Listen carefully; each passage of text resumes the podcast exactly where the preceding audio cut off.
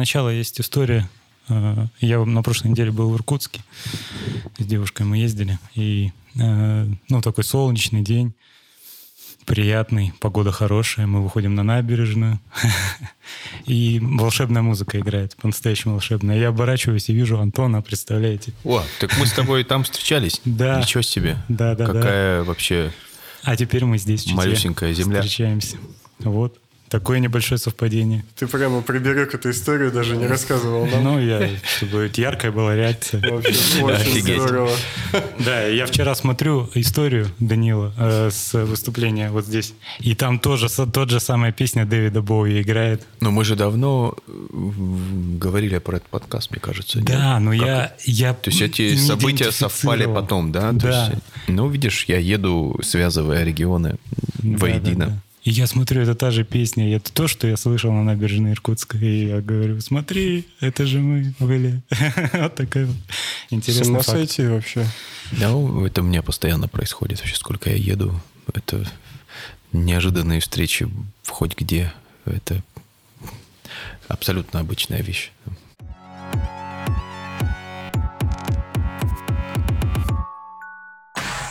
Я думаю, надо для начала э, представиться. Мы так с места в карьер. Сегодня мы в гостях у Данила, а у нас в гостях Данил и Антон. Ну, Данила уже более-менее наши зрители и слушатели знают. А Антон — музыкант, путешественник. Что еще можешь рассказать про себя? А, Я называю себя в широком смысле художником, и это много себя ролей включает. Действительно. Сейчас я оказался замкнутым в нашей необъятной стране. В связи с пандемией как бы не могу а, выезжать, а обычно я провожу половину времени в году в, в туре в- в- за рубежом. Ну и нет худа без добра. Благодаря этой ситуации я, во-первых, осмотрел Кавказ, север России. И сейчас моя мечта сбывается. Я наконец-то еду во Владивосток. Прекрасный Сейчас У меня город. была история, что перед самой пандемией я доехал до океана Атлантического. Я проехался и с Урала до Португалии. Вернулся через Балканы, Турцию, Грузию. И сейчас я еду посмотреть другой океан с этой стороны. И вот забрел в Читу. Первый раз за Уралом. Классно. Первый раз за в- как бы восточнее Челябинска оказался впервые, да. То есть за Уралом был, но это Екатеринбург, Челябинск. Чуть-чуть за Уралом. На Урале. Первый раз Сибирь, первый раз Дальний Восток. В общем, все очень нравится, очень впечатляет и меняет на самом деле вообще какие-то основания мировоззрения. Да? Все, что я увидел, да, потому что я прочувствовал, ну, одно дело слышать все время, что эта страна нескончаемая, огромная, безграничная, другое дело проехать за рулем все это. И прямо у меня такие вещи сдвинулись э, большие. То есть у меня было какое-то представление, что, например, нашу страну могли захватить там как минимум дважды Наполеон и Гитлер. Сейчас я понимаю, что у них изначально никогда не было никаких шансов вообще. То есть это такая глупая мысль абсолютно. То есть на том уровне транспортной доступности, который был там в 19 веке, какие вообще были шансы здесь у Наполеона, я не понимаю. И то же самое с Гитлером. То есть просто, если бы он прокатился бы по моему маршруту. просто- Большой прокат Гитлера. При том, что мне еще осталось больше трех тысяч километров, насколько я понимаю, до конца Да, страны. Да, еще больше. То есть, э, ну какие вообще шансы? Я Европу всю изъездил, то есть там больше 30 стран, и это просто За день. была легкая прогулка все время. Я думал, как же я далеко забрался, там, например, находясь там в Испании. А сейчас я смотрю в, в- в Яндекс-картах, где где Испания там от Москвы и где Чита. Вот где далеко. Это вообще совсем какие-то марсианские пейзажи начались уже сейчас вот за- Я чувствую, что я в каком-то другом мире. потрясающие какие-то люди. Постоянно начал вести даже небольшой видеоблог. Никогда этого не делал. Но сейчас просто такие персонажи мне попадают, что я не могу. Просто достаю камеру, снимаю. Сегодня подошли прекрасные мужички, какие-то ветераны.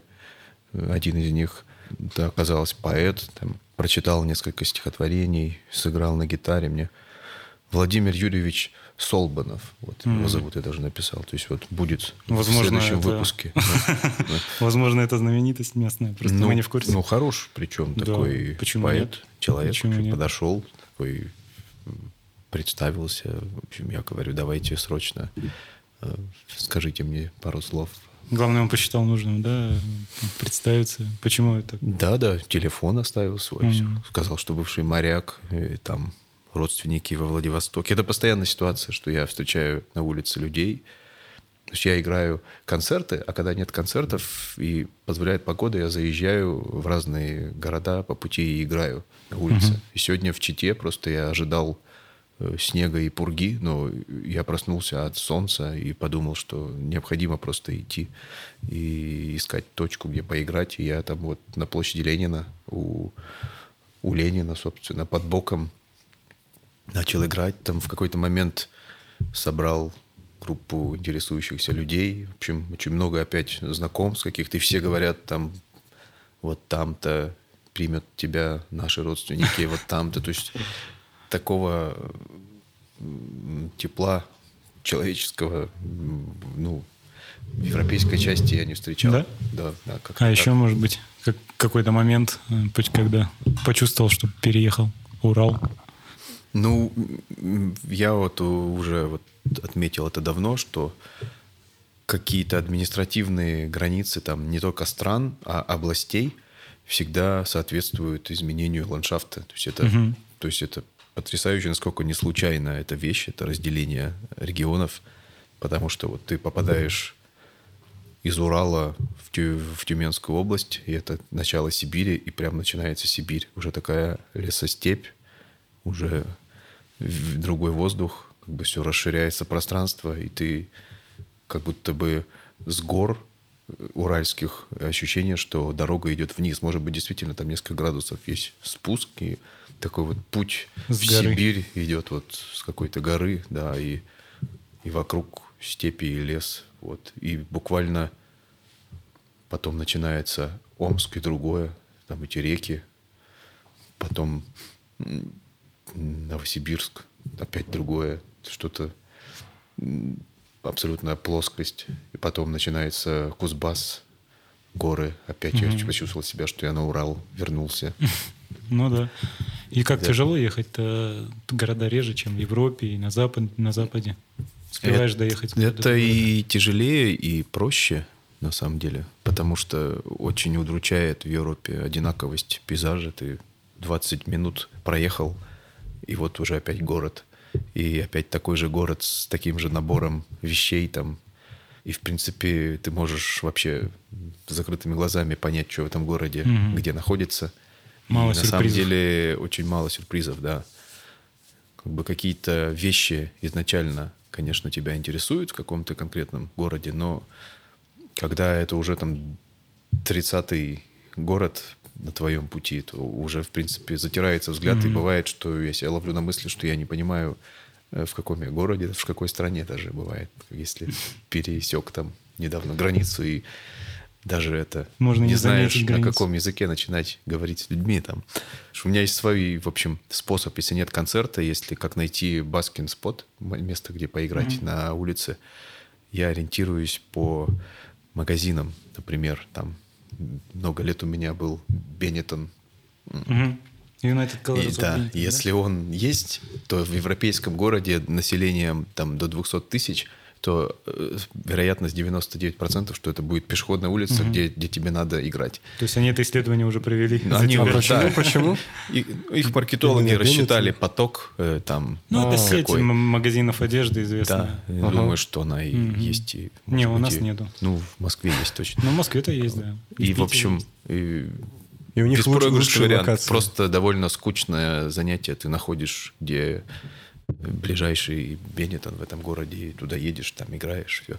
Да. Вот. А, а Россия на восток, чем дальше, тем больше расстояние, и ты на самом деле гораздо разнообразнее видишь э, пейзажи там. Ну, всё. у нас Природа- нужно искать памятник Ленину. Да, да. Памятник э, Ленину, опять же, пресловутый в Улан-Удэ, потрясающий, там Да, голова. огромная голова. Самая большая в мире голова. Понравилось тебе? Ну, это здорово. Я есть в Хемнице, бывший Карл Маркштадт э, в Восточной Германии, есть самая большая голова Маркса. Примерно такое же впечатление производит. То есть это Так такой это, может, рефрен был. побратимы? Да, я, я подумал, что это действительно... Да, качай что-то голова-то больше Ленина или Маркса. Они примерно одинаковые. И примерно так же развиваются события. Вот у головы Маркса я играл в Кемнице, и ко мне подошел человек, э, который оказался владельцем бара. Я у него уже два раза выступал после этого в следующей по- поездке. И в Алан-Удэ то же самое я играл, правда, не у головы, там на, на местном Арбате у них играл. И сейчас у меня будет, благодаря этому, концерт в, в филармонии Улан-Удэ 10 октября. Потому что там тоже пришли какие-то знакомые знакомых, и все как бы вот так всегда работает. Почему еще важно играть на улице, То есть, кроме того, что это нормальный заработок, даже в России. Это всегда коммуникация вообще с людьми, с которыми ты бы иначе бы никак бы не сошелся. Сто процентов. А говоришь, даже в России, получается, за границей больше, да, кидают? Ну, понятно, что где уровень э, зарплат там у людей выше, им ничего не стоит там положить 2 евро, 5 евро, 10 евро. Только в этом и дело. ты, собственно, там... Ну, и затраты там больше, на самом деле. То есть, но я знаю примеры людей, которые вообще вот просто всю жизнь играют на улице. Там профессиональные музыканты, академические, серьезные джазовые музыканты. Там, Вот, и всю жизнь просто человек играет на улице, потому что ему это нравится. Но это образ жизни э, определенный. Не, не в России, да? Или в России Ну, тоже? не, это все, это европейские. Европа. И у меня моя вообще миссия доказать, что это ничего в этом нет зазорного, развивать городскую культуру, в том числе в музыкальной части. И благодаря сейчас, в том числе моему примеру, вот в моем родном городе Пермь, там я смотрю сейчас на набережной играют музыканты из оперного театра, там такие а, выходят, не считают теперь, что это какое-то нищенство там, подаяние просить и так далее. Это, мне кажется, это вообще круто играть на улице. Я раньше, попадая в Европу, всегда удивлялся, как это вообще здорово, там, когда на улице играют музыканты приличные, и как это меняет вообще облик, атмосферу, пространство и все. А у нас часто и отношение людей к этому какое-то снисходительное. И Не- не- не зачастую круто, это не музыканты, на самом деле, да. Вот да, я хотел уточнить. Уровень э, по- часто По, поводу уровня музыкантов. Ты, удручает, у да. тебя образование какое-нибудь музыкальное или как? У меня продолжающееся бесконечно образование. Я не получал никакого официального образования. Ходил там в музыкальную школу по классу классической гитары там пару лет. И там какие-то такие азы вошли, но это совсем другой инструмент. То есть нейлоновые струны, там подставка под ногу, это, это хорошая такая база. Но когда наступил там переходный возраст, увлекся там рок-н-роллом, все такое, захотелось типа электрогитар, подгруженных звуков, и я потерял интерес, ушел. И потом я увлекся джазом и ходил просто, брал частные уроки у преподавателя музучилища нашего пермского. Ну вот это, мне кажется, очень важно. Потому что по читинским уличным музыкантам, мне кажется, даже заметно, когда у кого-то из них есть какое-то музыкальное образование, когда нет. Вот у нас недавно появился на улицах какой-то парень с аккордеоном. Он так круто играет, ну, как бы очень артистично и еще улыбается всем и так далее. И прямо ему хочется, да, кинуть монетку. Сразу приятно и слышно, когда человек Да. Знает умеет дело. делать, да. Но зачастую, ну, не буду кривить душой, в большинстве случаев чуть ли не раздражение какое-то вызывают некоторые ребята, играющие. Да, конечно, всегда можно услышать Цоя, вот это, вот Но эти это пачку лучше, сигарет в ужасном чтобы- качестве. Севшую батарейку. Это и лучше, прочее. все лучше, чем по подъездам пиво пить. Пускай как бы... Ну да.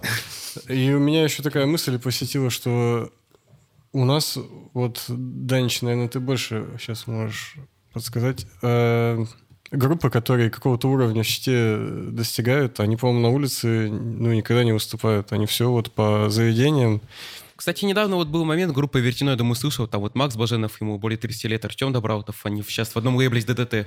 У них недавно был момент, они вышли на улицу в Чите просто поиграть люди умеют петь, у них вот уже более-менее известная группа. А- аквариум много лет играет в городах вот, перед Ну да, концертами. я вот смотрю, Так там Нойс играет Нойс, сих пор. например, он смотришь записи, как он на улице играет, он же там целое шоу устраивает, очень нравится. Ну и не только он.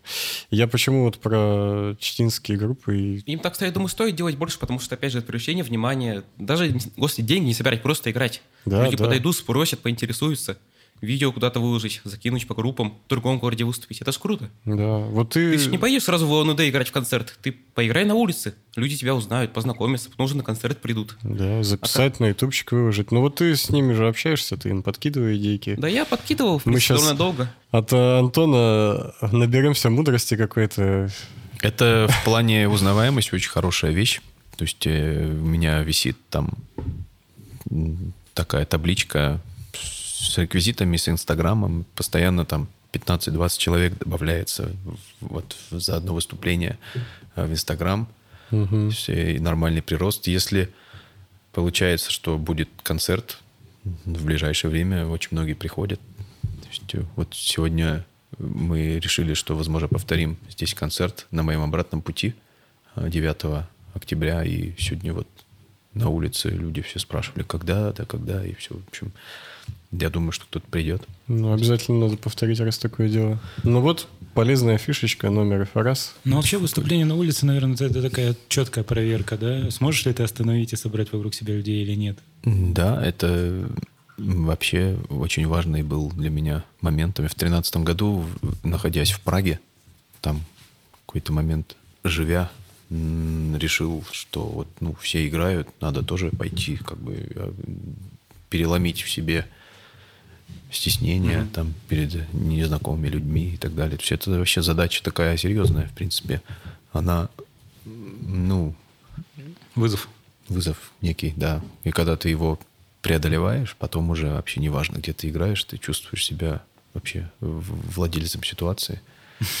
И как-то с самого начала, причем пошло все нормально, я понял, что это в моем случае работает. То есть люди знакомятся, люди благодарят, люди пишут помимо денег, э, кидают записки там, в шляпу, там всегда там Записки приглашают в тоже? гости, да. Это вот сейчас я, я коллекционирую там самые интересные записки, там пишут Фан-клуб. адреса, пишут, приезжай Дикпики. на борщ. Извините. А ты давно путешествуешь вот так с музыкой? Ну, даже нет. Я избежал, точнее, я сбежал из офисного рабства. Я жил там, пять лет в Москве. После университета работал в рекламных агентствах. Там занимался э, рекламным, в общем, бизнесом, так скажем. Ну, просто менеджером. Там, Это какой год? 2008 по 2012 год. То есть э, я понимал, что что-то это не так. Хотя я переезжал вроде как в столицу заниматься музыкой, но поскольку больше начал заниматься выживанием, осознал себя э, больше офисным человеком, чем музыкантом там, спустя пару лет. И все это меня тяготило, на самом деле. Там, и организм давал явные знаки того, что что-то происходит не так. То есть там тревоги, панические атаки, давление и так далее. И однажды я вызвал себе скорую, и мне врач там такой веселый мужик с черным юмором пошутил и сказал, что ты должен завести себе э, шестерых детей, там, чтобы у тебя не было вообще времени заниматься тревогой, или ты должен заняться своим делом. Вот. И до меня его мысль спустя какое-то время дошла. Я просто реально Спасибо. уволился и уехал э, в Берлин по языковой визе. Э, Целенаправленно вообще менять жизнь, становиться артистом. А Берлин такой город, где каждый день несколько открытых микрофонов, где приходят артисты всех жанров, вообще со всего света, показывают 10-15 минут все, что ты можешь.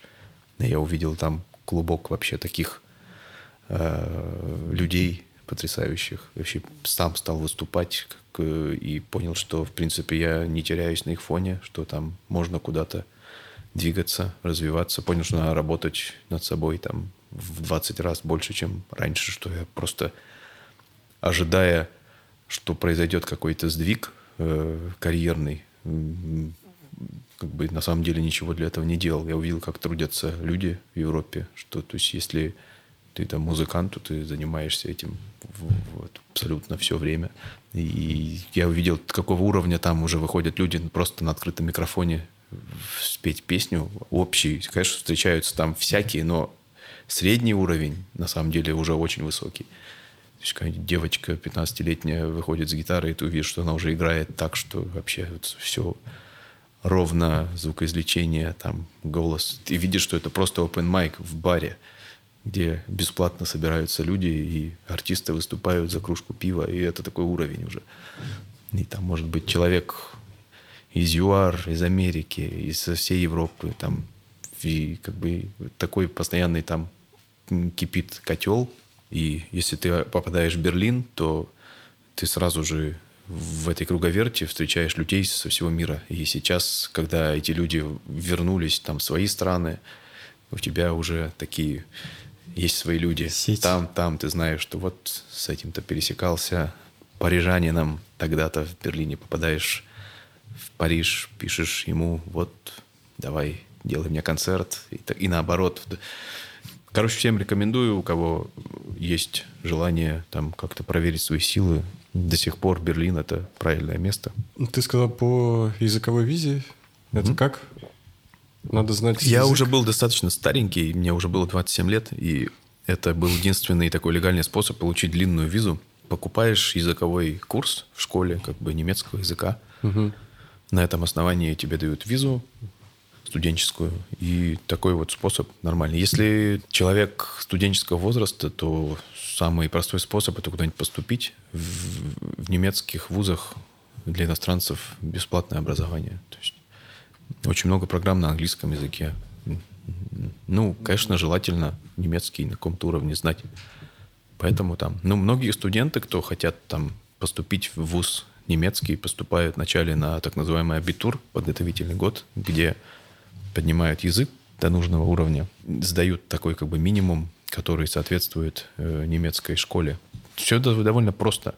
Сейчас все усложняется пандемией, естественно, но я думаю, что все равно когда-нибудь это закончится.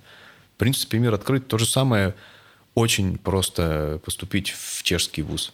Вообще очень доступно. То есть э, в немецком вузе все равно нужен, нужна финансовая подушка. Там, что говорить, там на первый Ну да, год вот нужно... Это можно тоже подробнее рассказать, может быть. Я знаю, что на первый год в немецкий вуз, чтобы поступить, нужно иметь на так называемом шперконто, это замороженный счет, э, нужно иметь не менее 750 евро в месяц. То есть ты кладешь эту сумму денег, ну, то есть получается там около, типа, там, ну, скажем, 9 тысяч примерно евро, и тебе выдает банк не больше, ты 750 можешь в месяц снимать. То есть они таким образом страхуются, что ты будешь на свои деньги жить первый год. И во все тяжкие не Вот. ударишься. Да, ну вот это сейчас, конечно, тяжелая вообще задача для нас, потому что рубль не укрепляется при Владимире Владимировиче. Получается так. Когда появилась э, идея с путешествиями? А ну, собственно, она и виси- висит на поверхности, это часть этой профессии. То есть ты пока едешь, тебя это кормит. И так получилось, что я записал с группой, вернувшись там в Россию на небольшой промежуток времени, в 2015 году весной, собралась из моих друзей пермская группа Бабака Бенд. Мы записали э, такую пластинку, и, и она как-то пошла благодаря пабликам ВКонтакте, там, которые нас это поддержали, репостнули. Мы, собственно, какую-то приобрели локальную популярность. Мы начали ездить в 2015 году группой. Мы изъездили вообще в европейскую часть России, там всю. Сами организовывали там? Где-то нас Или приглашают, обычно приглашают в какую-то точку, ты смотришь, какие города до этой точки, и там связываешься с клубами, площадками на месте. Ну, Ну, как бы это такая, у нас появляется какая-то микроиндустрия в стране, на самом деле, и обладая интернетом, там, каким-то уровнем мотивации и навыков коммуникации, в принципе, самостоятельно это все несложно сделать. Таким образом начали ездить, а потом э, появилась машина, и я понял, что надо просто ничего не ждать, а ехать. И я в шестнадцатом году поехал в Европу. Вначале абсолютно получил ну, приглашение выступить в Кастельфранко Венета в, в, в Италии. Был человек, который меня видел на open майке в Праге. И он мне пишет, вот, хай, как бы, я тебя видел на open майке в, в Праге, не хочешь ли, я тебе организую концерт э, в Кастельфранко Венета. Я говорю, ну, а что бы и нет-то, я подумал. Давай, имея как бы вот в запасе один концерт с гонораром типа 200 евро, надо как-то оказаться в Италии. И я подумал, интересная задача. Вот есть машина, что сделать? Ну вот поднял все свои какие-то связи по пути по России, то есть там Смоленск, потом Белоруссии сделал концерты сам, потом по Германии, собственно, свои берлинские какие-то включил штуки, там сделал несколько концертов, и потом прикинул, почему бы мне не брать попутчиков на Блаблакаре, не только в России, а везде. И оказалось, что эта платформа работает отлично вообще во всех странах Европы. Там есть нюансы, но в целом я во всех европейских странах брал попутчиков, которые были на моем пути. И у меня отзывы там на всех языках основных европейских есть.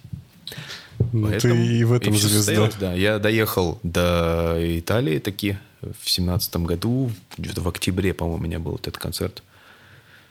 И на нем был человек, который знал человека, который сейчас стал моим букером. То есть небольшое букинговое агентство в Неаполе, которое занимается э, организацией вот привозов таких независимых артистов со всего мира. В основном они занимались Америкой, Канадой. Я у них был первый русский артист. Они мне делали несколько концертов э, плюс к Италии, к Италии, где в основном был у меня ареал, плюс был побережье французское, Швейцария. Да как группа-то вот, почему бы... отвалилась? Группа не отвалилась, просто это технически гораздо сложнее все сделать. Это экономически совсем угу. другая история. То есть э, более э, оказывается целесообразным делать одиночные туры. То есть, то есть я один в машине, я беру трех попутчиков. И сколько лет это уже? Длится? Ну вот, если попытки вот такие начались в 15-м, угу. потом это все усилилось серьезно с 16-го, 17 -го года, с той поездки в Италию, там я практически не останавливался. 10 месяцев в году в пути.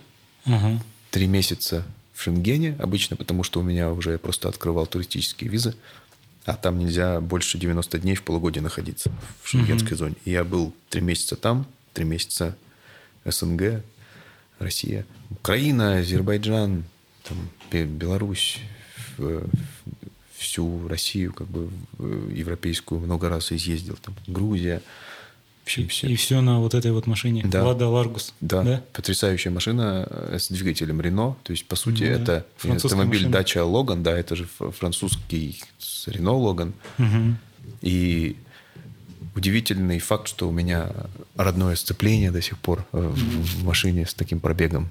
И я практически ничего не менял, кроме масла там и ремня ГРМ, что практически расходниками является.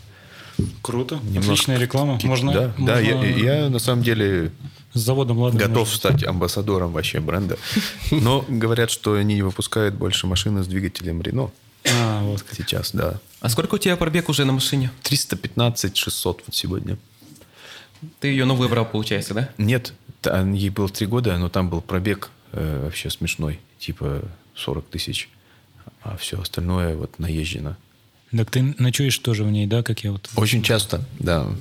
Ну, как бы в России более-менее можно позволить себе там хостел, отель, uh-huh. а бывают страны типа Швейцарии, где хостел начинается с 70 евро. И зачем? Я сделал себе кровать, она трансформируется в, просто в обычное кресло. В общем, там у меня прячутся гитары внутри. И я люблю уехать куда-нибудь на природу, там, на океан, в горы, сбить себе лагерь. В общем, это такой у меня мини-дом на колесах. А когда-нибудь о большом доме на колесах задумывался полноценном? Я думаю, что я к этому приду. Сейчас у меня следующая стадия – это такой автомобиль размера примерно Volkswagen Transporter. Что-то такое в размерах легковой машины, но чуть повыше. Потому что с большим домом появляются большие проблемы. Это двойной тариф на всех платных дорогах, это невозможность Парковка. въезжать в центры городов, это невозможность быть вообще приватным. То есть, когда я в Ларгусе, никто не знает, что я в нем могу ночевать. То есть, а большой дом на колесах в Европе, во многих странах это проблема, что туда забираются грабители, а ты хранишь там очень много ценных вещей. Плюс я могу прямо в центре. Я вот жил, нашел э, потайное место практически в центре Парижа, там в вокзале Гаре, и жил там неделю в машине. Никто не знал, что я там живу. То есть это, это круто. Вот даже уже перейдя на микроавтобус Т4, многие в Европе в них живут, и как бы уже это вызывает подозрение, что ты там в Вене и так далее. Там полиция может постучаться, типа, чувак, здесь нельзя, типа, кемпинга устраивать. У них же там, насколько я знаю, прямо развита эта культура этих Ну, очень. ванов. У ми- и, В принципе, это там я и подцепил этот вирус. То есть есть Ага. в Берлине, в Кройсберге очень много вообще людей, которые живут full тайм просто.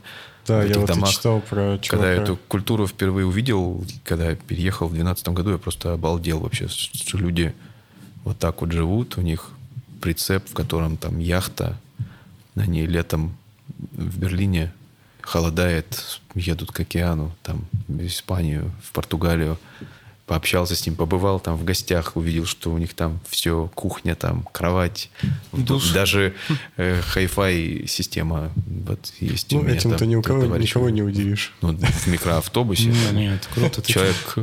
Конечно. в автобусе слушает винил, как бы. То есть я подумал, вау, Ну, вот это ладно. жизнь. И как бы дом там, где ты остановился, это концепция прикольная очень. Это вот мечта Данича. Он сейчас, наверное, вообще тут уже, я смотрю, нервничает, сидит, уже все собирается.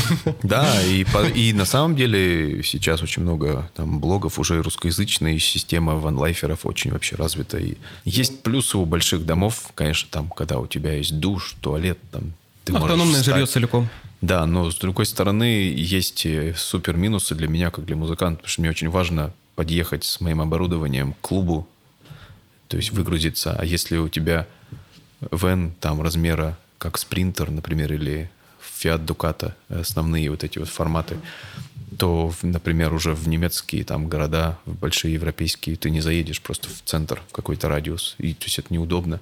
Плюс самое главное дороги, платные дороги, когда ты и так платишь там в Италии там 50 евро за 100 километров ты платишь в среднем за автостраду, а, а на Большом Вене 100 евро. То есть как бы плюс бензин, который там стоит полтора, иногда 2,2 евро. То есть там уже ты считаешь, что ну а надо ли тебе этот как бы душ внутри, когда ты можешь разместиться в кемпинге там за 20 евро, где все это у тебя будет безразмерно и все. А здесь, если в Ар- в Ларгусе, это в кафе, э, Кафе, туалет? там туалеты, дальнобойщики стоят на стоянках, где есть души, где все. Городские бани, прекрасная вещь. Бассейны. Вот в Европе у меня Нет, а образ нас? жизни, э, э, а тоже, э, мы тоже Европа, что у нас уже все есть. Я вот сейчас ехал по тракту, собственно, сибирскому. Ну, все, вся инфраструктура Нет есть. проблем, да, никаких? Мотели дорожные. Не хочешь мотель, можешь просто в душ. Там 100-200 рублей идешь в душ. Бани общественные, прекрасная вещь. Не, ну Бассейн. Вот. В Чё- Европе в Чите очень, очень дешево, очень прекрасные бассейны. Нет, и в Чите еще не успел. Ходил это в, в Иркутске. Это вообще не такая проблема. Если, может быть, там для девушек, конечно, там Мгм. более высокие требования, а я уже Человек к этой дорожной привыкший. жизни вообще Тертый привык. калач. Ну, чувствуешь себя, на самом деле, дома везде, потому что у тебя есть убежище в виде твоей машины. Это здорово, это отличное чувство. Когда я раньше путешествовал ну, без машины, это совсем другое. Не было у тебя криминальных историй? Были парочка эпизодов таких с хэппи-эндом. Однажды я взял в Милане двух попутчиков э, э, такой внешности, ну, итальянцы, итальянцы, больно их разберешь. Один хорошо очень говорил по-немецки, мы с ним всю дорогу говорили по-немецки до Мюнхена. мы ехали. И, а это был вот 17-й год. Как раз была проблема с мигрантами нелегальными. И немцы в Баварии выставили на границе кордон. Хотя в обычном режиме границ нету между странами европейскими. Просто табличка висит, вот ты в Италии, вот в Швейцарии. А границ никаких нет. И, собственно, а тут в связи с этой ситуацией выставили настоящие кордоны, проверяли у всех паспорта. И оказалось, что у человека, который сзади ехал, у него не было паспорта. И нас всех повязала полиция. Я провел ночь в городе Розенхайм в одиночной камере. И как там? Да, очень комфортно, в принципе. Дают там одноразовое государственное немецкое одеяло, там все чистенько, все хорошо, но из-за этого на не менее страхово, потому что ситуация вообще неординарная, ни разу не был в тюрьме, а тут сразу же в немецкой оказался. В итоге все нормально. Я с утра показал им свой аккаунт в Блаблакаре, вот говорю, что этих людей не знаю и так далее. В общем, один человек пытался нелегально попасть в Германию, а второй был его проводником. В общем, их, видимо, депортируют как раз, а меня отпустили без всяких штрафов, без всего. Отвезли назад с границы к моей машине, и там я дальше поехал. Такого, чтобы чего-то страшного ничего не происходило никогда. Ну и в России все спокойно. В России я дома, тут вообще что-то может произойти. В каждом городе уже круг друзей, там вообще это просто сеть, которая расширяется сейчас на восток. Затягивает жизнь кочевника. Ну да, ну, это довольно такая вещь. Один раз вступив на эту дорогу, мне кажется, не уйдешь. Да. Вот ты выступал в разных местах, в разных странах, в разных барах. Что скажешь публике вот для тебя? Что-то меняется, какое-то отношение людей, твое отношение к людям? Мне кажется, что преувеличена вообще какая-то идея различий между культурами и людьми. Все больше убеждаюсь, что примерно одни и те же вообще интересы люди одинаково даже сейчас одеваются. Молодежь там, кто, не знаю, кто до 25 лет, это просто, мне кажется, из одного как будто бы города все вышли. Есть какая-то просто разница в том, как люди выражают свои эмоции, где-то они больше свободны, там, открыты. Но это не значит, что там, где люди молчат и боятся похлопать, это не значит, что они как бы получают меньше удовольствия от концерта. Просто это какие-то разные, там есть культурные блоки у людей, и все. А были такие курьезные случаи на выступлениях? Что-то странное, необычное? Чем поделиться можешь? Ну, что-то так прям на вскидку. Каждый раз что-то происходит э, странное, и главный здесь прикол в том, чтобы это обернуть в сторону свою. Потому что вот у меня часто, когда я делаю концерт, свой, который вот не песенный, как у нас был вчера в Чите, а э, есть перформансный, театральный у меня концерт – и в нем очень много вещей происходит спонтанно, импровизационно, прямо сейчас и в зале. И когда что-то идет не по плану, очень здорово развернуть это в свою пользу. То есть, э, например, какой-нибудь пьяный выкрик или человек, неадекватно ведущий себя в зале, я делаю так, что он попадает на сцену в какой-то момент, что-то с ним происходит. Собака однажды вышла на сцену, тоже это было в тему, как бы обыгрываешь это Однажды на фестивале играл, и там была женщина, очень э, принявшая на грудь, которая пыталась как бы между песнями вот что-то станцевать, исполнить, спеть. И я помню, что в какой-то момент я просто вышел к ней и исполнил ее желание, то есть танцевал с ней там в процессе этого перформанса. То есть это вообще это... Ну, я люблю такие вещи. Такие-то женщины только раскрашивают выступления. Хотела, чтобы я пел более какую-то шансонную программу. Романсы. Мурку, мурку можешь. В общем, что-то такое. Ну, то есть обычно то, что, может быть, меня бы самого там 10 лет назад э, привело бы в уныние и вызвало бы печаль, я сейчас просто радуюсь и обращаю это в свою пользу. А так ты по городам ездишь и программу такую более классическую, ну, обыч, обычно песенная программа, Сейчас, да? как э, вышло, у меня есть часть, где более экспериментальная вещь, которая связана с театром, с перформансом, со световым шоу. Угу. Она вот то, что называется Бабака Мюзик. Это я называю спектакль «Сон». Это такая вещь, где я сам экспериментирую вообще с границами того, чего можно сделать на сцене помимо музыки. Я использую там много света, машины, mm-hmm. очень танца, там странных каких-то киноприемов, там приемов клоунады. Вещь такая, которая вот в основном вот в Европе с ней я выступаю. Но поскольку я играю на улице, песни, которые я люблю с детства, там у меня большой багаж как бы там каверов там, mm-hmm. на песни там 60-х, 70-х годов. В основном старая музыка, потому что я как-то вот туда тяготею. Поскольку такая наработалась программа, я часто ее предлагаю просто вот в барах там, или в местах, где я чувствую, что слишком экспериментальный будет мой перформанс, как бы я вначале играю всегда концерт, где я пою немного своих песен в акустике и пою много не своих песен.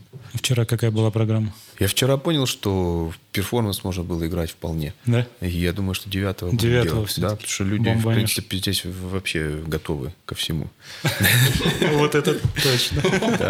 Подходящее выражение. Но это будет уместно именно сделать, когда часть людей уже будет знакомая со мной.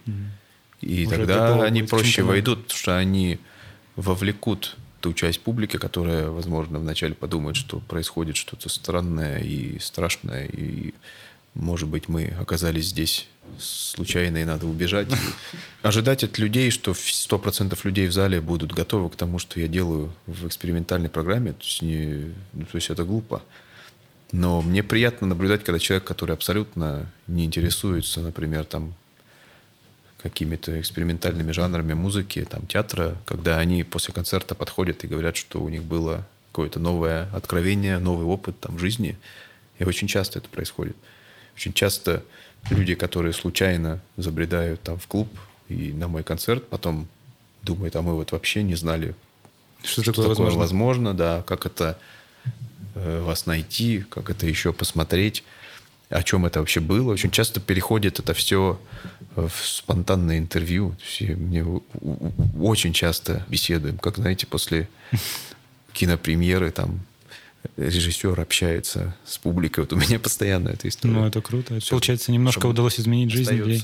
У, у многих людей куча вопросов, и они хотят их задать. Я занимался этим перформансом, абсолютно ничего не предполагая, что вокруг есть какой-то контекст, и что это на самом деле происходит ну, во многих частях мира. И так вот меня это привело, например, на желтую мельницу Славы Полунина в Париже. Знаете Славу Полунина? Наш великий э, артист, как бы главный клоун планеты сейчас, на самом деле. У него спектакль «Снежное шоу» идет э, в мирное время, идет больше 400 спектаклей в год по всему миру. Как-то вот однажды я попал волонтером на «Желтую мельницу». Это поместье Полунина под Парижем, Кресила-Шапель город. Это невероятное вообще место. Это 4 гектара земли, застроенного арт-объектами, строениями и вообще какими-то институциями, которые вы себе не можете предположить если вы не можете вернуться на уровень воображения пятилетнего ребенка. Все, что вот может представить самое вообще смелое воображение, там реализовано э, в, в реальных объектах. То есть там 11, по-моему, сейчас садов. Например, там есть черный сад, в котором есть дом кокон, э, черный рояль, черный обожженный такой туалет, там растет черная трава, единственный какой-то сорт в мире, который Слава перевез туда и там выстроил. Также там есть белый парк, там есть розовый сад, там есть э, удивительные всякие постройки, дома, не знаю, есть там э, место для тайного чаепития из Алисы в стране чудес. И, и это все как бы концентрировано в одном месте. Сама постройка, вот сама мельница древняя, в которой собственно, дом славы находится, внутри которого интерьеры сделаны разными художниками, то есть там невозможно это вообще вообразить.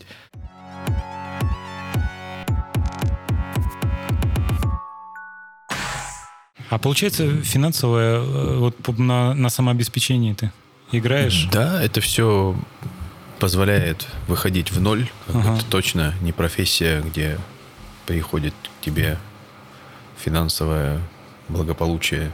Точно лучше заняться лесом, нефтью, ну, крышеванием бизнесов. С если хочешь. альтернативой точно.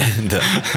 Но как бы такая жизнь, которая, в принципе, позволяет вести этот образ жизни, она меня как бы сводит. Ну, то есть можно путешествовать, можно заниматься любимым делом, там, одеваться, есть, жить.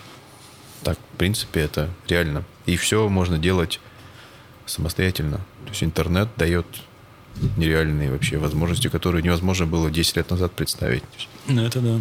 Сам делаешь всю переписку ведешь, все планирования, все маршруты, там все брони отелей, все сам. Мгм. То есть никакого секретариата, никакого менеджмента, социальные сети сам. Все, в общем, сейчас это время требует вообще от артиста быть многостаночным, многосторонним. То есть есть э, возможности, которых не было никогда. Вот у нас тоже ученические группы есть проблема, они думают, то, что все придет само. Они не рекламируются, они не ведут соцсети, они нигде о себе не заявляют. Ну, сейчас мы выступим в баре, нас узнают, мы пойдем туда, нас там тоже узнают, но они себе не заявляют. Просто выступили, всем понравилось, и никто не знает, кто это был. То есть они не ведут какую-то деятельность, они не выступают на улице, они не ведут соцсети, в этом тоже проблема. У нас крайне много каких-то таких групп, которые решают, что мы очень крутые, у нас все придет само. Но это так не работает. Я думаю, ты со мной согласишься.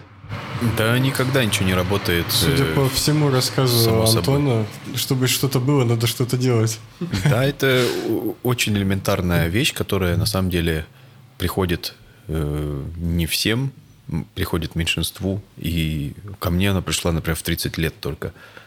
То есть я, понял, чтобы быть музыкантом, надо им стать. Все это звучит очень банально, но до этого я все время чего только я не делал, но я не делал того, что я как бы являюсь музыкантом. А это предполагает давать концерты, делать записи, э, вести какую-то промо-деятельность, там, общаться с людьми, которые интересуются тем же самым. М. То есть до этого это просто что-то там, ну, я о себе говорю. До этого просто я думал, что вот я музыкант, я могу вот что-то там пиликать, и давай вот кто-то придет, меня позовет туда, сделает мне запись, вот кто-то вот скажет, надо вот прийти вот в студию, кто-то скажет, какую сделать аранжировку, и все вот это как-то само придет, потому что я такой талантливый и уже готовенький. Давайте, я жду. И типа вот 30 лет, мне уже, почему никого нет? Где этот дядя? Я созрел. А потом я понял, что хочешь попить воды, наливай стакан воды, пей. Ты не выпьешь воды, как бы не сделав несколько определенных действий. И они очень простые. И всем начинающим музыкантам, и тем, кто кажется, что нету никакого движения, просто начинайте, начинайте двигаться. Идите, сделайте себе промо-письмо, не знаю, какое-то под копирку, отправьте 500 таких писем, чтобы вам организовать несколько концертов в соседних городах. Создайте сообщество ВКонтакте, не знаю, сделайте запись, пойдите там, посмотрите несколько роликов на Ютубе, как это сделать. Там сейчас очень все просто, очень доступно оборудование, там занимайтесь там на инструменте.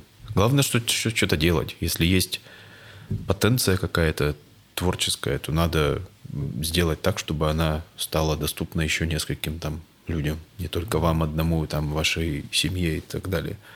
И тогда как бы одно за другим оно как-то пойдет. А Я вот сейчас подумал, а может, ну, проблемы групп, о которых ты говоришь, может, это в том числе и проблема, то, что это целая группа людей. А, Типа, когда ты один, ты такой, ну, я рассчитываю на себя, и вот то, что я делаю, я результаты получаю, а когда целая Прикладывают группа, ну, народ ответственность. э, да, могут совместно пинать там Определенные вещи. Не, есть Да, роскошный период, который у меня, мне кажется, прошел, как, ну, это определенный возраст и уровень музыкальный, когда, э, когда у тебя есть группа единомышленников, э, часто друзей, и вы как бы вместе творите. Вот у меня было несколько таких групп в моей жизни, когда, собственно, это было чистое э, занятие чистым искусством. А когда это нужно превратить в продукт там и в, в, в какую-то субстанцию, с которой ты можешь концертировать и делать записи и показывать их большей аудитории, на этом этапе наступают проблемы, потому что очень часто вы отличные друзья, как бы в группе, но если вы едете в тур, а кто-то вообще домашний человек, кто-то вообще не любит э, путешествовать, кто-то не любит всякие бытовые проблемы, с которыми неизбежно ты столкнешься в дороге, и начинаются трения, которые как бы ну, большинство людей вообще не готовы к этой профессии. И они как бы прельщены э, приятной упаковкой, вечеринки, и девчонки, тусовки, и ты как бы рок-звезда, и все. А потом ты понимаешь, что любая рок-звезда твоя спит в дряном каком-нибудь хостеле, как бы не высыпается в туре, проходит через все вот это вот. И как бы если ты не готов к этому, а к этому не готово 98% людей вообще на этом этапе просто отсекается. Потому что, когда ты оказываешься в первый раз там не готовым к тому, что ты в незнакомом городе играешь концерт для одного человека или не для кого. То есть а это неизбежно в первых турах. У меня это регулярно происходит до сих пор. То есть ты, едешь куда-нибудь, там просто полтора человека, но зато они сделают так, что я так считаю, что чтобы он вообще никогда не забыл этого, у нас был там один из первых концертов, я помню, в Уфе. Там был просто состав бара, и одна девушка была, но мы до сих пор с ней в переписке. То есть, как бы она говорит, когда в Уфу, я вроде как нашла место, где придет больше человек, ваше место, приезжайте. В общем, если к этому не готов кто-то из участников группы, то вы дальше не двинетесь. И большинство профессионалов, кто уже выходит на уровень такой индустрии музыкальной, когда это какой-то бизнес-проект, они обычно приходят к ситуации, когда есть лидер и нанятые специалисты, ремесленники, которые играют с тобой, они часто не единомышленники. Есть большинство приходит к этой модели. Это печалит, с одной стороны, но с другой стороны только так все и может работать. И сейчас я это понимаю. То есть под задачу находишь музыкантов, и ты руководишь старые группы. Вот, как ну, а будто они... сейчас их нет. Сейчас э, вот в Москве, там, ну не знаю, на, на инди-сцене, угу. так скажем, там очень часто ты видишь, что один и тот же музыкант играет в нескольких группах, и это позволяет э, ему выживать как бы в профессии. Очень мало групп, которые вот могут экономически себя поддержать и остаться как бы вот в том же составе, как раньше. Очень много вот посмотреть там не знаю, из каких-нибудь ветеранов, там, Найк Борзов, например, тоже играет просто с набором людей сессионных, как бы прекрасных музыкантов, но эти же музыканты играют еще в пяти составах, там, взаимно пересекаясь. Ну, мне наоборот кажется, что вот я начал про то, что старые группы играют как будто старыми составами. Ну, или, по крайней мере, Но это время музыканты ушло. там очень надолго задерживаются. Вот к нам ДДТ приезжала. Ну, ДДТ, ДДТ абсолютно другая группа В течение сейчас. нескольких лет. Несколько музыкантов там, ну, сейчас, они есть да, и сейчас там все молодые. Ну, Но там? это не то ДДТ, там которое мы помним. Шумайлов, по-моему, как фамилия, вот клавишник играет вот давно, наверное, лет уже 30. А все остальные там молодые ребята все. Не, ну вот э, дев, девушка, я не помню, ну, как а, зовут, Алена, но она там, уже минимум лет 10 в группе. Да, но, но классическая ДДТ это вообще да. питерский состав. Там, не, я не спорю, группа я вот сильно в детстве изменилась. ходил. Это друг, да, другая группа совершенно. Мы же Битлз и Роллинг Стоунс. Вот даже Роллинг Стоунс уже закончилась. Вот все. Ну, просто Rolling Stones нельзя было представить без Кида Ричардса, например, да, ну, гитариста. Ну, а они вот все целостные. Чарли Уотс умер, и я так понял, что продолжается тур. Я сегодня видел. Все-таки, да? Э, какой-то ан- а, анонс. Бизнес есть бизнес. Это давно уже такая группа, бизнес-проект. Это аттракцион такой. Но прикольный. Я был в Питере в 2007 году на Дворцовой. Это было здорово. Но это был классический состав. Сколько лет они проиграли в таком составе? Конечно, в этом, 40. в этом бо намного... 62 года первая запись, а вместе они там с конца 50-х. Это вообще невероятно.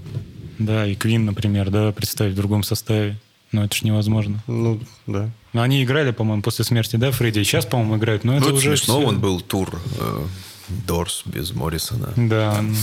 Да, Еще эти голограммы теперь, да, везде? Был Led Zeppelin э, без Бонема, это все довольно жалко было видеть. А голограммы ты про Цоя? Ну, например, а, про ну, Цоя. Вот последний там. Ну, там по отзывам-то вроде... Но говорят, кто там был, все было, типа? говорят, что это все равно был прекрасный какой-то... Не знаю. Да для меня это как-то дико. Мне кажется, надо двигаться дальше. Думаешь, это чисто коммерческое история? крутой Это более какое-то такое, может быть, даже ритуальное действие памяти, где там все собираются Ну да, мне тоже толпой кажется, попеть. что это все больше. Да, ну, ну почему нет? Не, да почему нет, конечно. В общем-то, кто никому не нравится, может не ходить. Тут все просто. Да. В принципе, я ничего против не имею. Это было бы интересно посмотреть. Ну, было. просто когда ты ходишь по этим городам, и ребята, блин, поют это вот Цоя уже 30 лет. Цоя я, круто. Я тоже но, блин, пою пару песен Цоя неочевидных иногда на улице. Сегодня играл там музыку волн. Люблю какие-то Ну, такие музыку вещи. волн никто Да. не сыграет. Все сыграют пачку Ну, сигарет ну. и звезду по имени Солнце. Очень плохо уже. Думаешь, господи, ну, ребята, ну, двигайтесь дальше. Вам же, ну, Цоя это... Но, с другой стороны, такой феномен вообще. Это феномен, 30 лет да. нет человека, там уже поколение, а выросли после, остается. и как-то это такая не- нескончаемая магия.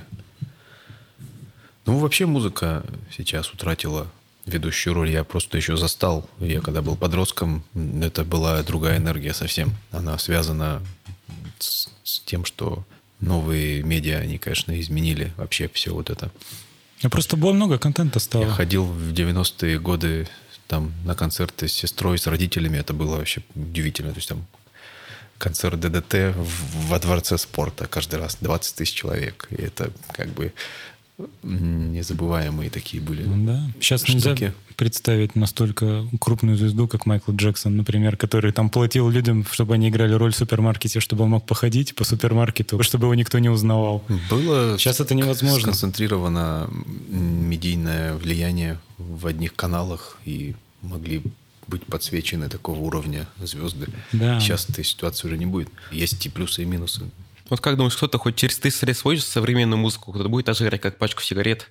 Тоже. Вот что-то останется классикой, как думаешь? Она просто будет для более узких групп. То есть это уже происходит. Уже есть классик, классик в каких-то субкультурах. Например, там лоу-файная музыка Мак Де- Демарко. Там это такая каноническая фигура, но для изотропной вообще такой маленькой э, аудитории. Да. Оно сейчас более такая сконцентрированная по, по нишам вся музыка и вообще вся культура.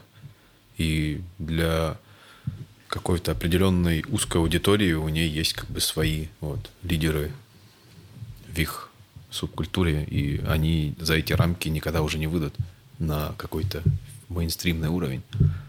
Ну и это нормально. Ну, сейчас песни появляются и быстро исчезают. Резко известные, Но это, резко все забыли. это в мейнстриме всегда так происходит на самом деле. Это, то есть, Просто- получается, музыка так развилась, что ну, настолько дифференцировались жанры, их стало сотни, видимо, жанров, да? Ну, просто ты представь, жанре записаться в эпоху, до цифровую эпоху, чтобы записаться, уже надо было иметь определенный там уровень. Порог вхождения Да, он, высокий был. он просто сейчас снизился настолько, то есть просто выходит н- ну, на порядок больше, в миллион раз больше записей выходит каждый день, чем было Да, да. 30 лет назад. На этом этапе отсекалось 99% людей, кто вот просто сделал первую запись. То есть это нужны были затраты на студию, нужна была подготовка, нужны были э, ну, какие-то перспективы что-то сделать с этой музыкой.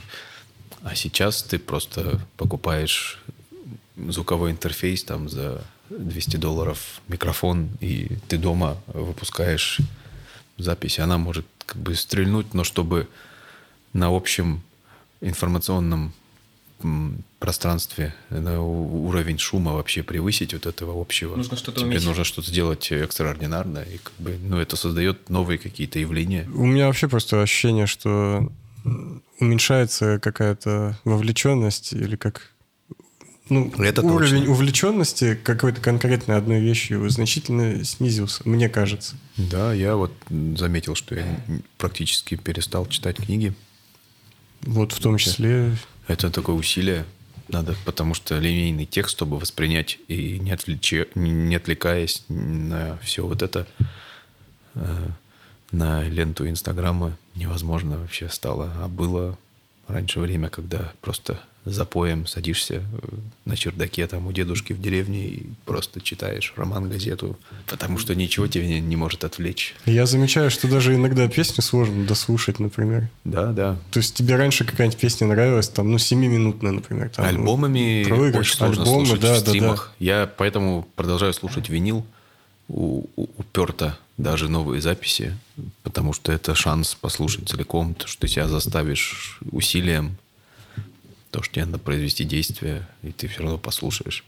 Я все равно до сих пор люблю этот ритуал, но и практически никто им не занимается сейчас, чтобы прослушать альбом целиком. Там, не знаю, свет выключить, послушать пластинку какую-нибудь. Ну, это красиво. Телонио Самонка. И У тебя про- проигрыватель прям у меня всю жизнь... винтажный.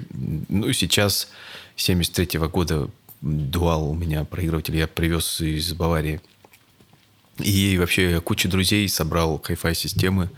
Уже, наверное, там за 20 перевалило число людей, кому я помог собрать системы. Потому что я сам этим увлекаюсь с детства вообще. То есть у меня первая система появилась после школы, там в 16 лет мне родители подарили на окончание школы. Вот я до этого 10 лет читал хай-фай журналы. Я помню, что такой меломан, аудиофил без аудиосистемы. И они что-то, видимо, родители посмотрели, что-то столько у него вот уже стопка метровая журналов. Давай, видимо... Ну, это, конечно, абсолютно феноменальный был подарок. Я очень благодарен им за это. Папа говорит, едем покупать хай-фай систему. Блин, это было круто, хотя сейчас я уже бы абсолютно другую бы со- со- созда- собрал систему компонентов, но на тот момент это был скачок вообще с музыкального центра на такой уровень начального хай-фая, когда я просто расслышал впервые серьезные жанры. То есть я, я начал слушать джаз благодаря именно тому, что до этого это просто невозможно было воспроизвести адекватно. А О, тут, как. а То тут есть я в начал наушниках это я уперся- другая музыка. Ну, смотря в каких наушниках и что. Но я уверен, что для многих людей вообще вот вход в сложные жанры э, невозможен из-за того, что они это просто не, не- адекватно не слушают. Ме- Меня просто сейчас на самом деле удручает ситуация, когда все слушают Bluetooth колонки, там, не знаю, наушники. Просто люди лишают себя такого удовольствия. Сейчас э, зачастую вообще, ну, обладая небольшим набором знаний и небольшим количеством денег, можно собрать у себя систему, которая вообще просто потрясет человека, который не знал, что так можно. То есть сейчас по цене там нового, да даже вот старого айфона можно купить себе полный вообще виниловый тракт домой. Усилитель, колонки и проигрыватель. Ну, то есть там типа начиная с 25-30 тысяч рублей уже можно это собрать. И ты как бы будешь просто улыбаться больше каждый А день. я вот... э, Есть такое мнение, что, по-моему, у Пушного я слышал, что типа надо сводить свою музыку так, чтобы она на динамике телефона даже звучала хорошо. Ну, Ну, это теперь это верно. Сейчас приходится- все к этому. И, и сейчас все записи, которые выходят, они оптимизированы под звучание в телефоне.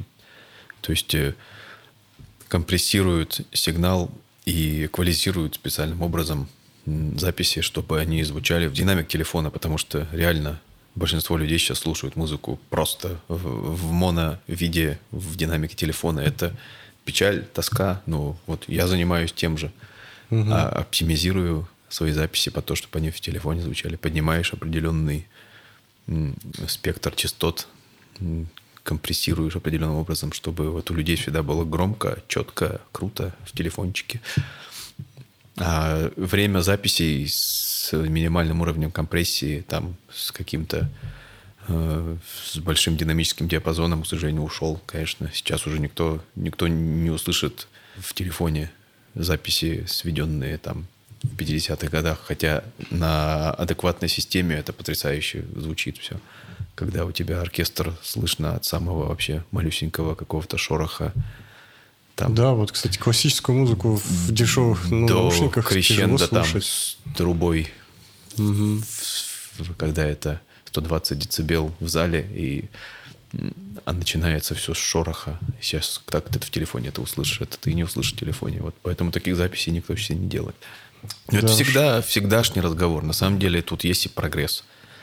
То есть, когда вышло стерео после моно, было то же самое. Все говорили, ага, все, это уже не true. Все, все сводят в стерео. Где на, верните нам наше моно. Хотим. А, кстати, на форумах я до сих пор что-то такое встречал. Что Я- люди я- про моно что-то говорят. Я не Мон- понимал, о чем мон- речь, а Моно это понимаю, волшебство вообще. это. Я на самом деле большой любитель монозаписей тоже. И это однажды открылось для меня откровение вообще. На самом деле стерео стало форматом промышленным в конце 60-х годов. Только для этого большинство записей сводилось в моно. И если вы послушаете классический альбом, например, там первый Дорс, сведенный в моно, или первый Хендрикс в моно, это другое совсем как бы восприятие у вас будет музыки.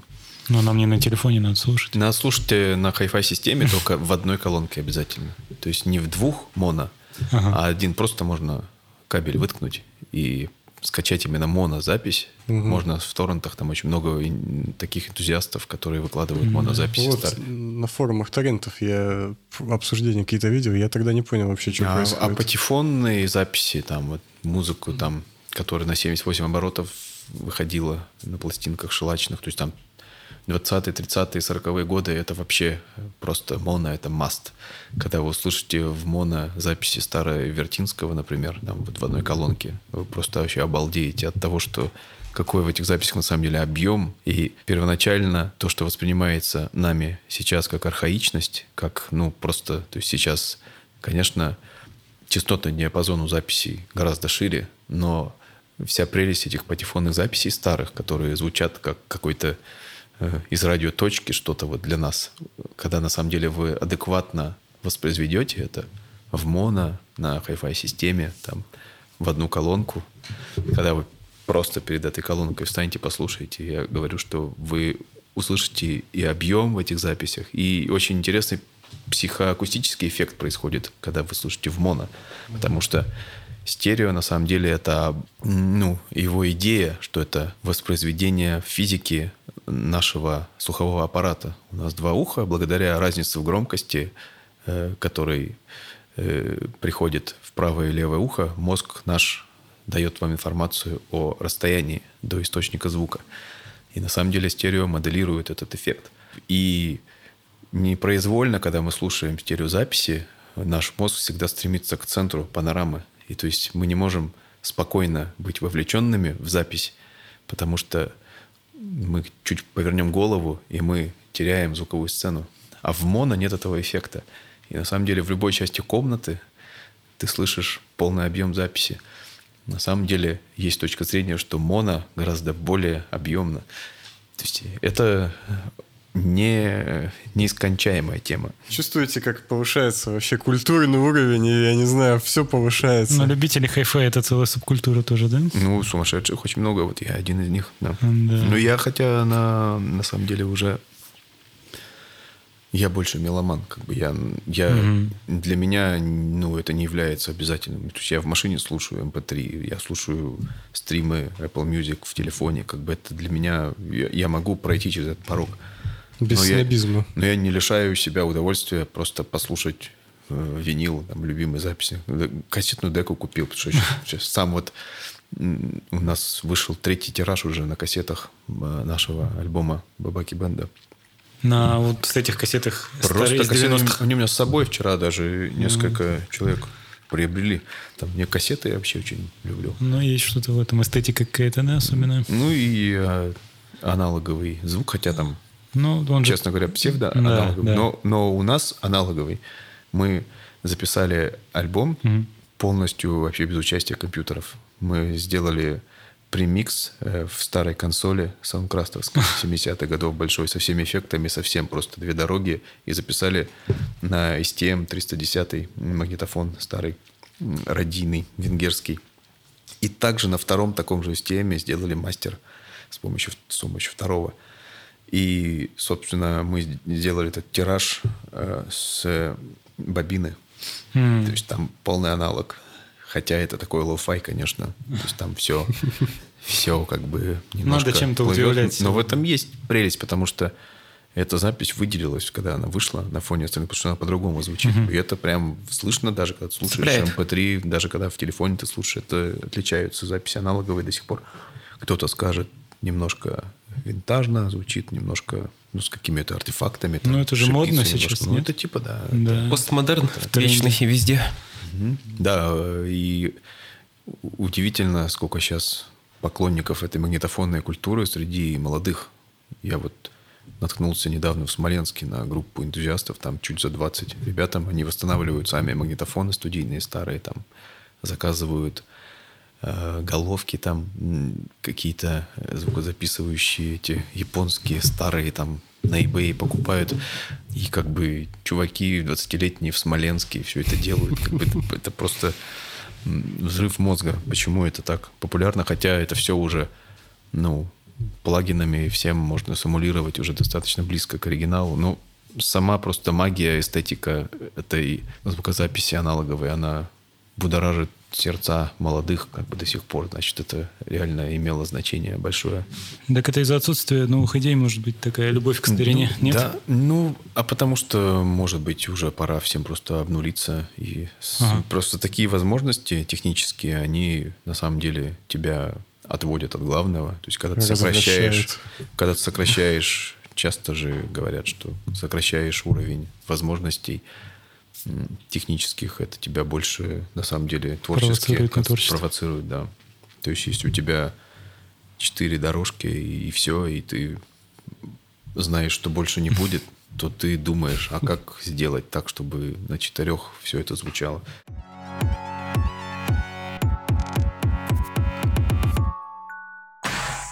Ты вот путешествуешь. К, к чему это вообще должно привести? Есть конец этому путешествию или нет какой-то? Да, как бы смысл в исканиях, в процессе жизни по Толстому искать э, в этом какой-то конец, все это приведет к смерти неизбежно. А о пенсии думаешь? Я думаю о том, чтобы прийти к моменту, когда я просто путешествую не 10 месяцев в году, а 3, Мгм. когда, то есть, есть баланс между какой-то оседлой жизнью, более осмысленной, более такой позволяющим иметь больше пространства для творческого процесса и меньше концертировать, потому что все равно это требует определенных запасов прочности, такой образ жизни. И чтобы это не выглядело смешно, когда тебе за 50, там, например, то ты уже должен делать это более, я думаю, импозантно и редко. То есть, а сейчас период, когда идет медленный набор лояльной аудитории, который М. в моем вообще жанре, в моей области, ну, невозможен какой-то быстрый хайповый успех, там, стадионный и так далее.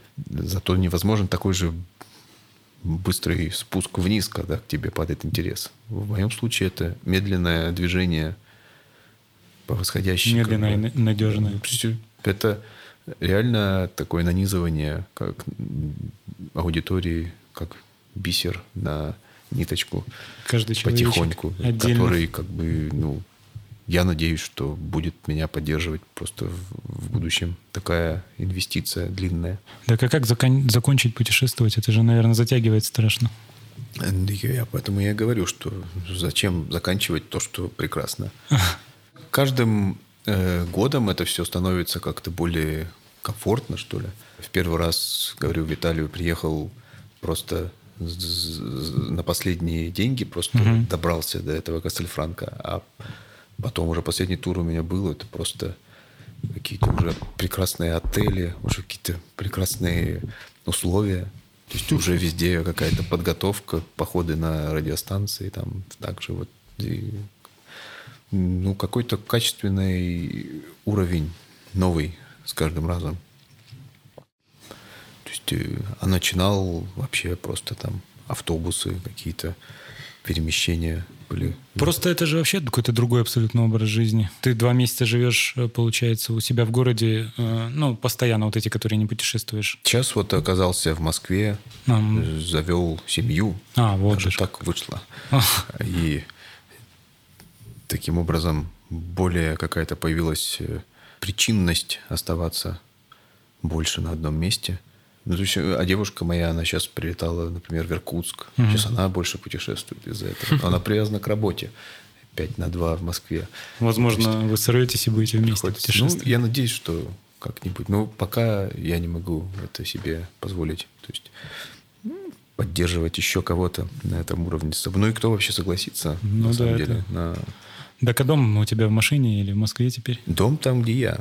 Я не могу пока нигде остановиться. Я думаю о том, что нужно сделать где-то базу, но я еще выбираю страну и вообще и место. даже так. Все, да.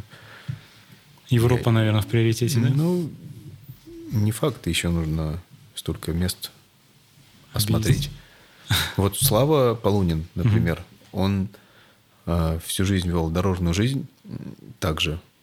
Снежное шоу начиналось с двух чемоданов, потом один вен, потом два вена. Сейчас снежное шоу – это три э, морских контейнера в разных э, контейнеровозах, плывущие по планете, и четыре одновременно монтирующихся сцены в разных частях света.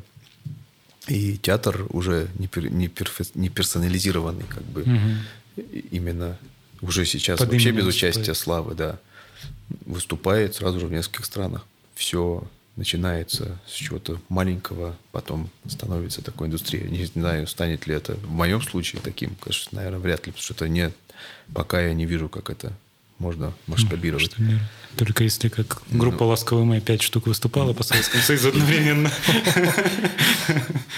Да, говорят, что и по 10 выступала, Да. и под одну фонограмму. Так, ну что, заболтались мы. Да, возможно, вот, может быть, ты сыграешь нам что-нибудь из своего творчества. Давайте мы какую-то сейчас сделаем штуку, что я принесу, может быть, электрогитару, Ага. и мы что-нибудь просто какое-то перформативное Да. немножко Было делаем. бы Можно круто. освободить столы, может быть. Или как это А сделать? столы нужны?